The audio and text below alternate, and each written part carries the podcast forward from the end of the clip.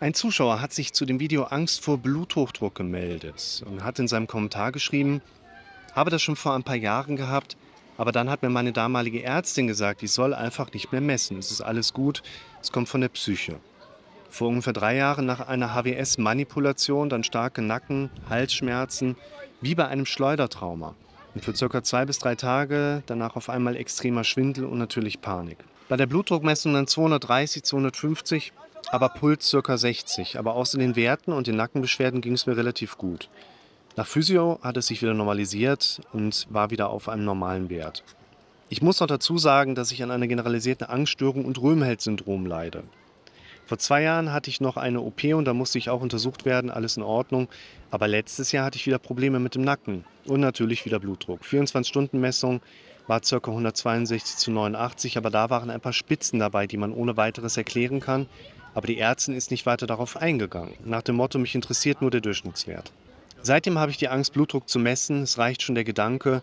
Oder wenn was im Fernsehen läuft, auch wenn ich nur eine Manschette sehe, es ist eine Katastrophe. Wenn ich Blutdrucktabletten nehme, dann kippe ich fast um, vor allen Dingen, wenn es warm ist. Dann habe ich auch meistens eiskalte Finger und Zehen. Ist das nicht eher ein Anzeichen für zu niedrigen Blutdruck? Ich weiß auch nicht weiter. Das ist ein spannender Kommentar, weil wir hier wie an vielen Punkten eine Mischung haben zwischen einer definitiv ärztlichen Abklärung. Bluthochdruck ist ein Thema, das gehört einfach in die Hände der Ärzte. Gerade hier bei Spitzenwerten 230, 250, das ist definitiv zu hoch. Die Ärztin hat allerdings auch recht, wenn sie eher in die Richtung geht, mich interessiert der äh, Langzeitdurchschnittswert und die Spitzen sind vielleicht nicht so wichtig da drin.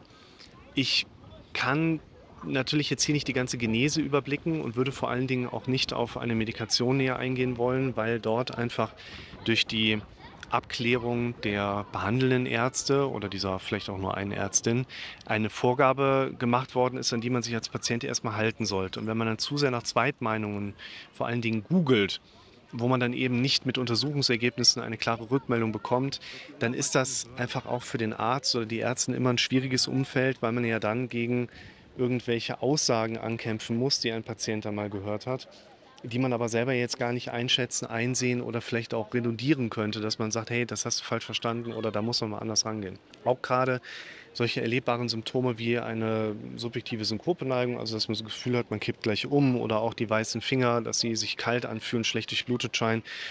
Das wäre vielleicht nicht unbedingt direkt ein Zeichen für niedrigen Blutdruck, aber man sollte es trotzdem zumindest einmal abgeklärt haben. Und ich würde hier auch auf die Schwierigkeit nochmal gehen, dass wir eben auch psychische angetriebene körperliche Prozesse haben, die nicht unbedingt vom Körperlichen herkommen, aber natürlich auf einer körperlichen Ausprägung laufen. Das heißt, auch unter Aspekten der Psyche kann es zu starken Blutdruckentwicklungen kommen, die wir dann aber trotzdem manchmal körperlich behandeln müssen. Und eben auch schauen dürfen, wie kriegen wir auf einer psychischen Ebene denn vielleicht ein bisschen mehr Ruhe rein. Dinge sollte man vielleicht in den Zusammenhang auch setzen und sagen, gerade bei den hohen Blutdruckwerten haben Patienten oft einen typischen Schmerz am Occiput, also am Hinterkopf, der in den Nacken ziehen kann.